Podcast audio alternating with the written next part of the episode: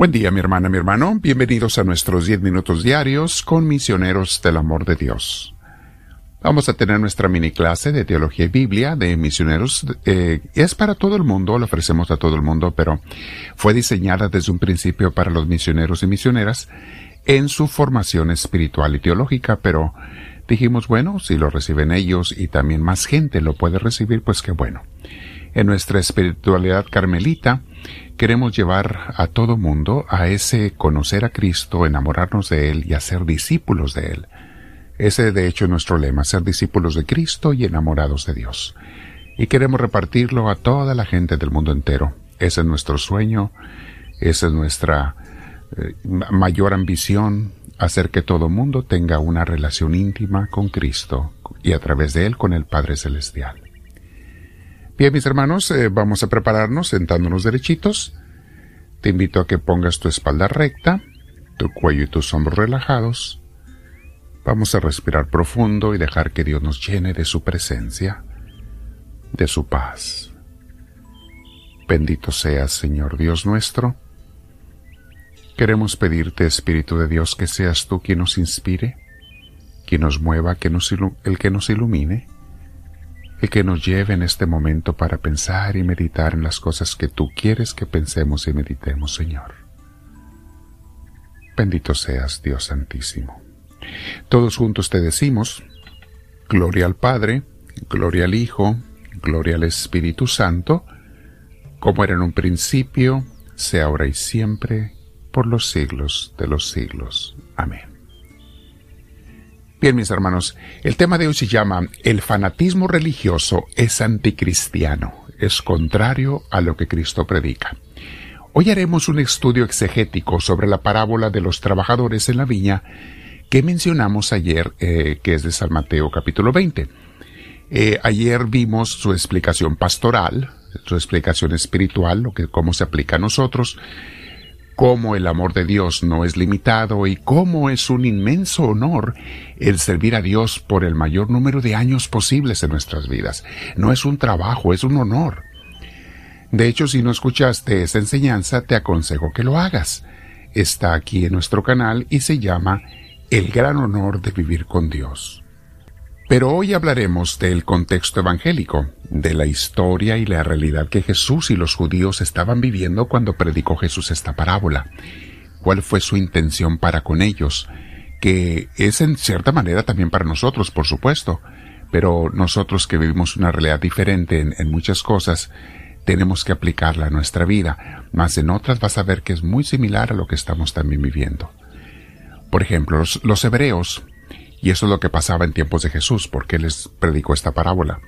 Los hebreos, eh, les llamamos a veces los judíos, aunque judíos es solamente una de las tribus, una de las familias hebreas, eh, pero cuando hablemos de judíos, por lo general nos referimos a los hebreos también. Ellos sabían que eran el pueblo fundado por Dios desde Abraham. De hecho, los cristianos reconocemos esto. Lo que ellos no sabían es que su misión era ser el pueblo del Salvador, ahí va Dios a mandar al Salvador, pero para todo el mundo, no nada más para ellos. Los fariseos y los religiosos de aquel entonces predicaban algo, algo contrario a la intención del amor universal de Dios. Predicaban que solamente los judíos, los hebreos, se iban a salvar y que cuando viniera el Mesías iba a ser exclusivo para ellos. Obviamente ellos no reconocieron a Jesús, porque Jesús no era exclusivo para ellos y no predicaba de la manera que ellos querían pero ellos pensaban que el Mesías iba a ser exclusivo para ellos y para su beneficio. Algo que sabemos que no era cierto, ni tampoco es la intención de Dios que ama a todo el mundo. Por eso Jesús predica esta parábola donde les dice que no solo los que han sido el pueblo de Dios desde el principio recibirán la salvación, o sea, el denario que Jesús menciona en esta palabra, esa, esa paga, no solamente los que son el pueblo original, sino también las personas que de otros pueblos recibirán la invitación más tarde y aceptarán a Cristo y a través de él a Dios, o sea, el ir a trabajar en la viña. También Jesús le está explicando la salvación es para todo el mundo, no nada más para ustedes. No sean egoístas. Pero, saben, no debe sorprendernos esta actitud fanática de los religiosos judíos al pensar que Dios y la salvación eran exclusivos de ellos. Hoy en día tenemos a muchos fanáticos igual, que piensan que solo los de su comunidad o de su religión o de su creencia serán salvados y que los demás serán condenados. Así piensa mucha gente hoy en día. Esa actitud egoísta humana, mis hermanos, no ha desaparecido. Algunos hoy en día fanáticos andan hasta tocando de puerta en puerta los fines de semana, predicando que ya se va a acabar el mundo y que si no te haces de su religión, de su iglesia, no te salvarás, sino que te condenarás. Predican algunos de ellos también que si tú te haces de, su iglesia, pero tu marido o tu mamá no se hacen, que no puedes ni hablar con ellos, ni con tu madre, ni con tus hijos, ni con tus hermanos, ni con nadie, si no se hacen también de tu religión, esa nueva de ellos, porque si hablas con ellos siquiera, si los visitas, te vas a condenar junto con ellos. O sea, mis hermanos, a su conveniencia tienen una interpretación errónea teológica y en su fanatismo predican la separación y la división, que es lo contrario al amor que todos debemos de tenernos que Cristo nos enseñó. Porque Cristo nos enseñó hasta amar a los enemigos. Recuerden eso, Mateo 5 y 6. Pero este fanatismo, mis hermanos, se puede dar en todas las religiones. De hecho, he conocido bastantes fanáticos en mi propia religión, en todos los niveles de la religión, mis hermanos.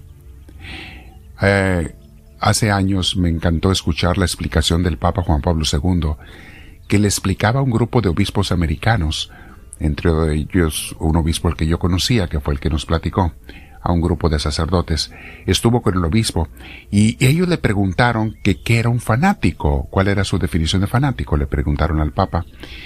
Y el Papa contestó, fanático es el que tiene un pedazo de pastel, o sea, un pedazo de la verdad de Dios.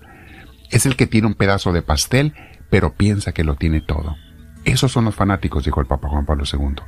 Obviamente él incluía católicos y cristianos y no cristianos y de cualquier religión aquel que tiene un pedazo de la verdad, pero creo que lo tiene todo. La Iglesia Católica, mis hermanos, definió en el Concilio Vaticano II que Dios salva a personas de todas las religiones si se dejan inspirar y obedecer y obedecen ellos al Espíritu Santo. Porque Cristo vino a morir por todos, no solo por unos cuantos. San Pablo ya lo dice en 2 Corintios 5:19, dice, Cristo, en Cristo, Dios estaba reconciliando consigo mismo al mundo entero, sin tomar en cuenta los pecados de los hombres, y a nosotros nos encargó que diéramos a conocer este mensaje. El Concilio Vaticano II se definió muy claro en este aspecto, mis hermanos, que la salvación es para todos y que Dios puede actuar, le llama las semillas del verbo, eh, usa frases también cuando dice en las tradiciones no cristianas existen también cosas verdaderas y buenas. Dice hasta los no cristianos pueden tener el Espíritu Santo. Lean Lumen Gentium número 16. Es uno de los sublibros del Concilio Vaticano II. Y tenemos otros textos similares en, en el otro sublibro que se llama Ad capítulo 9 o el capítulo 11, el capítulo 15 y muchas otras partes del Concilio Vaticano II, la Iglesia Católica reconoció por primera vez, porque antes no lo reconocía así.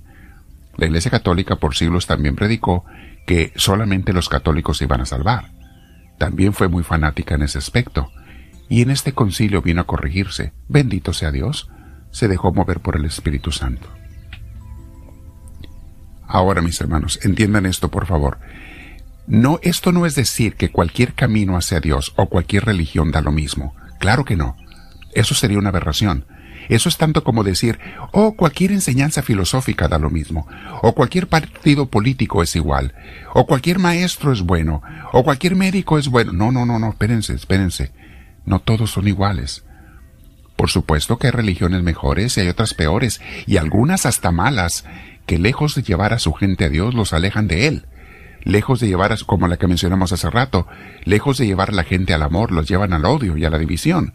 Esas religiones pueden ser movidas, son más bien movidas por el demonio, no por el Espíritu Santo. Y dentro de una misma religión, mis hermanos, sea la que sea, la nuestra, la de quien sea, dentro de una misma religión, hay predicadores y ministros buenos y otros no tanto, mediocres y fríos, y de repente puede haber hasta algunos que sean esos fariseos modernos, que a la gente del amor a Dios y al prójimo, lo cual es la esencia de la auténtica religión cristiana. Ponte a pensar en esto el día de hoy, mis hermanos. ¿Qué es lo que Dios quiere? Que no seamos fanáticos. Claro, que escojas una buena iglesia, la iglesia que de verdad te va a arrimar a Cristo, no cualquier iglesia, no cualquier religión, no cualquier sacerdote, no cualquier predicador tampoco, no cualquier pastor, mis hermanos. Abran los ojos. Aunque todos usen la misma Biblia, no todos te están llevando a Dios. No todos te predican igual. No todos tampoco la interpretan igual. Hay muchas interpretaciones equivocadas de la Sagrada Escritura. Bueno, quédate meditando, pero es bueno que tendamos esta clase el día de hoy para nuestro crecimiento teológico, bíblico y espiritual. Quédate platicando con Dios otros 15 minutos por lo menos y dile, háblame Señor, que tu siervo te escucha.